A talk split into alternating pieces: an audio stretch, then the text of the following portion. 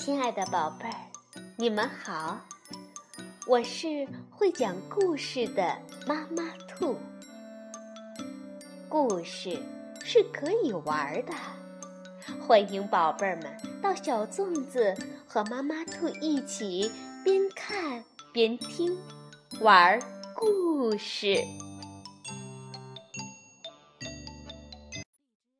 宝贝儿，晚上好，欢迎收听。妈妈兔的花样故事，今天我们继续来讲《西游记》的第二十九回“大闹盘丝洞”。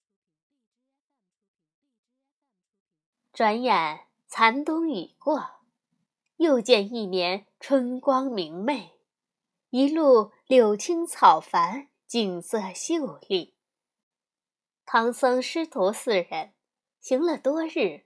终于见到前面有户人家，唐僧便下了马，说：“徒弟们，前面有处人家，不如去那里化些斋来吧。”悟空正要去化斋，却被唐僧拦住，说：“今日天气好，我们离那村庄……”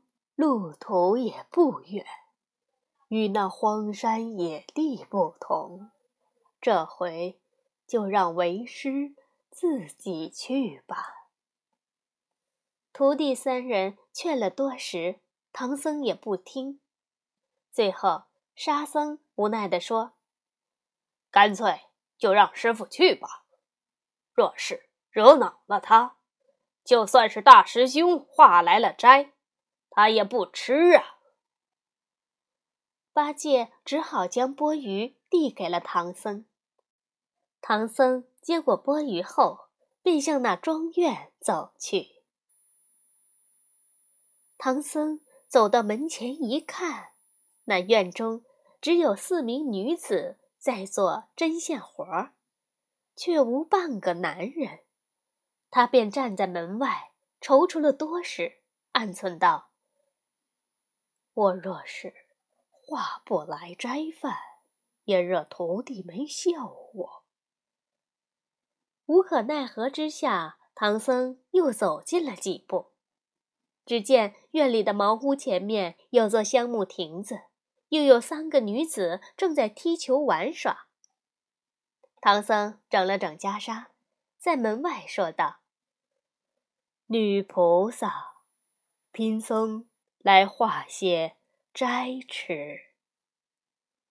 那七个女子闻到人声，便欢欢喜喜的迎出门来说：“长老失迎了，请里面坐。”唐僧便向众人施了个礼，然后随几位女子走过香木亭，又穿过茅屋，然而后面却不是房屋。只见石壁上有一洞窟，那女子推开了石门，只见里面尽是些石桌石凳，整个房间冷飕飕、阴森森的。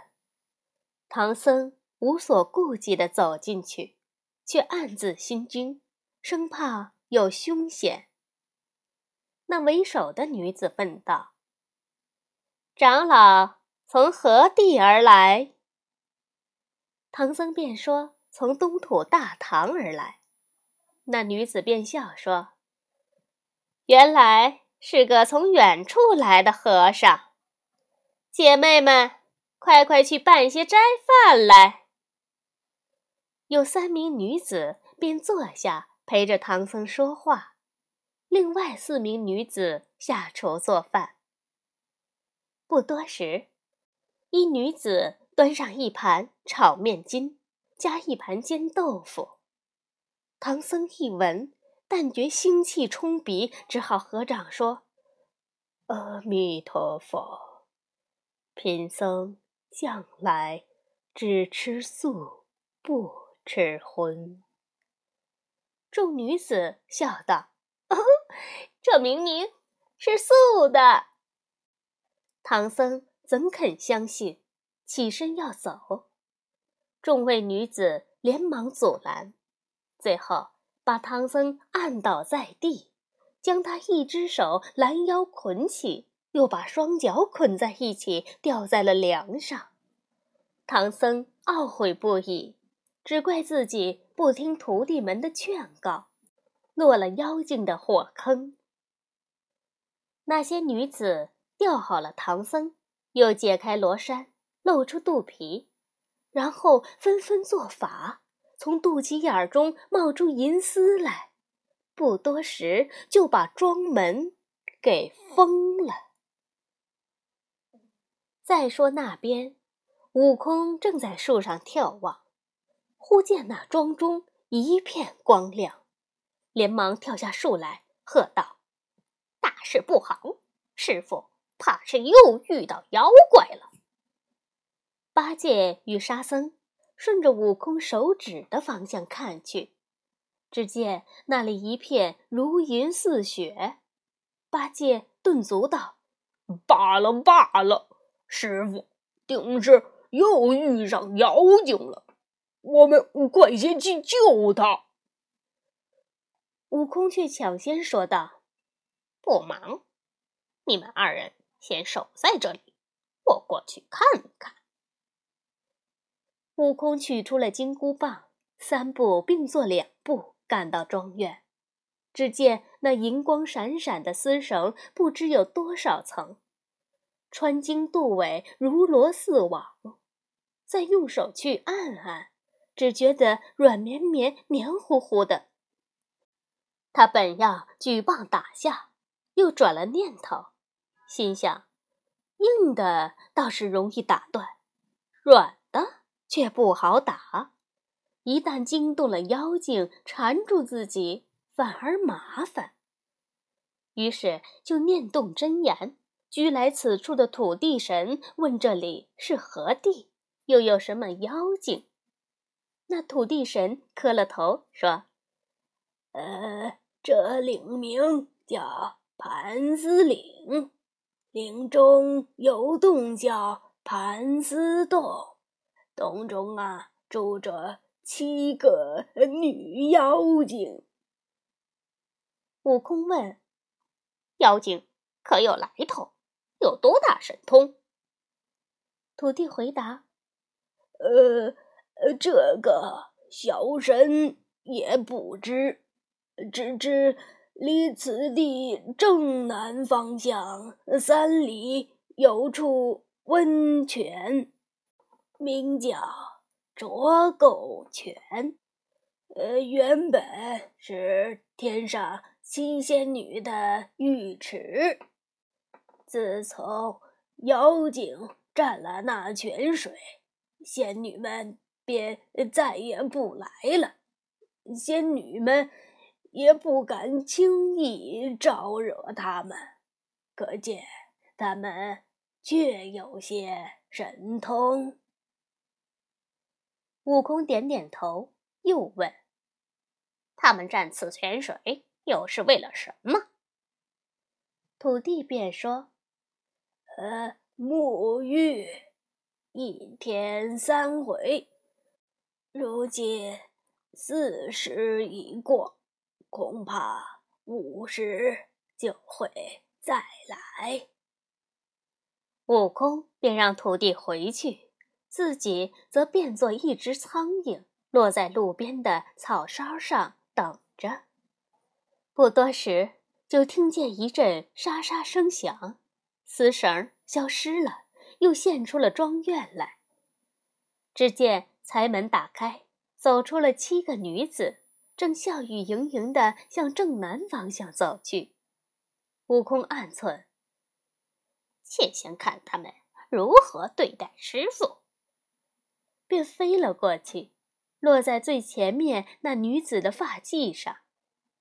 后面跟随的女子说：“姐姐，等我们洗完了澡，就回来蒸了那和尚吃吧。”不到片刻，几位女子。就来到了卓垢泉，只见四周围墙高耸，门楼壮观。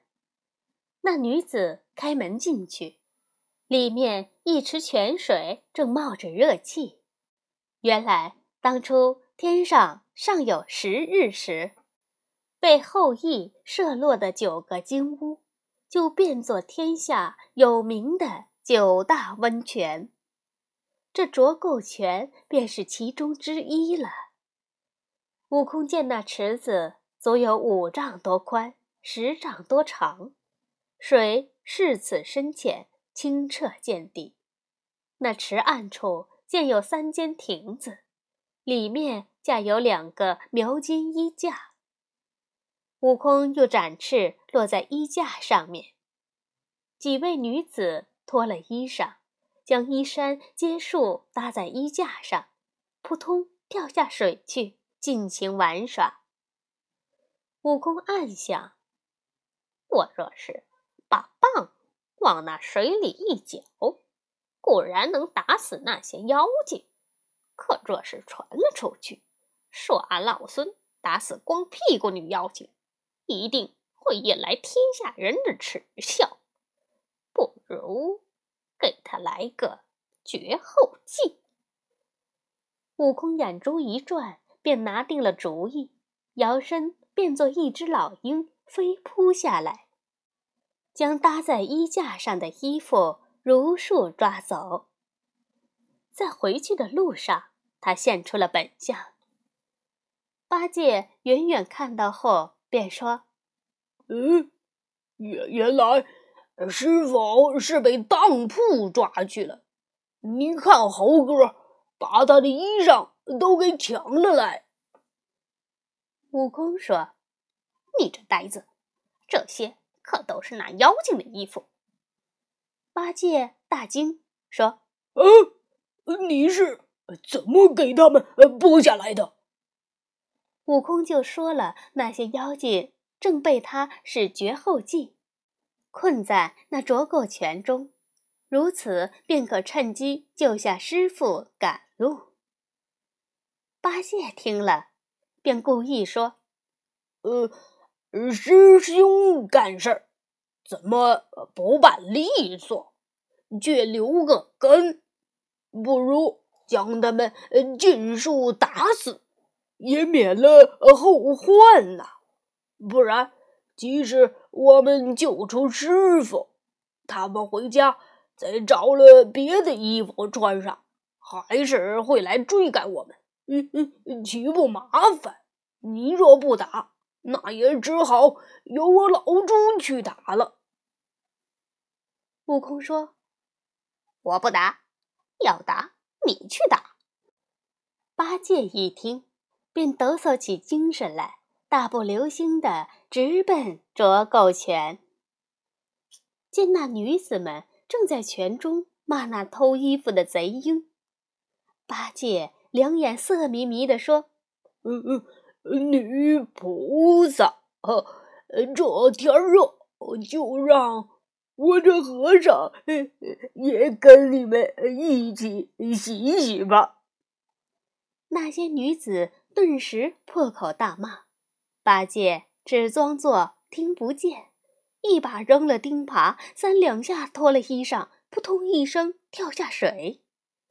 女妖精们便一起来打八戒，八戒却在水中变成一条鲶鱼，直往女妖怪们腿边游。女妖怪们抓不住他，打又打不到，不多时就累得气喘吁吁。等八戒戏耍够了，才跳上岸来，现出本相，又将衣裳穿好，然后将钉耙高高举起，恶狠狠地向女妖怪们住下去。女妖怪们连声求饶，说是他们虽然擒住了唐僧，却也并未杀害，也未伤他分毫，只求饶他们一命。他们就情愿贴上盘缠，送他们师徒四人去西天取经。八戒摇头说：“哼，想得美！少废话，一人一把，拿命来吧！”说完，就不分好歹的打下去，直吓得女妖怪们尖叫起来，纷纷从泉中赤条条的钻出来。一眨眼，肚脐儿中便都咕嘟嘟的冒出了丝线，满天结了个大丝棚，将八戒给罩在下面。八戒这下慌了，抬脚想走，可地上全是丝绳，如同铺了无数道的绊马索。他左一步便半个嘴啃泥，右一步又来个倒栽葱。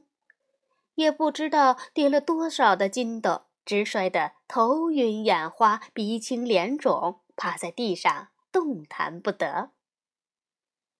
那些女妖怪便又一个个的跳出了水池，跑回洞中将衣服穿好，又叫出七个干儿子来。这七个干儿子本是蜜蜂、马蜂、毒蜂、斑毛。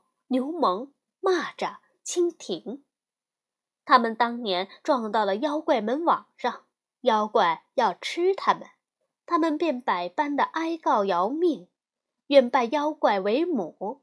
于是妖怪们便收了他们为干儿子，让他们平日里采蜜寻花，孝敬他们。这回妖怪叫出了干儿子。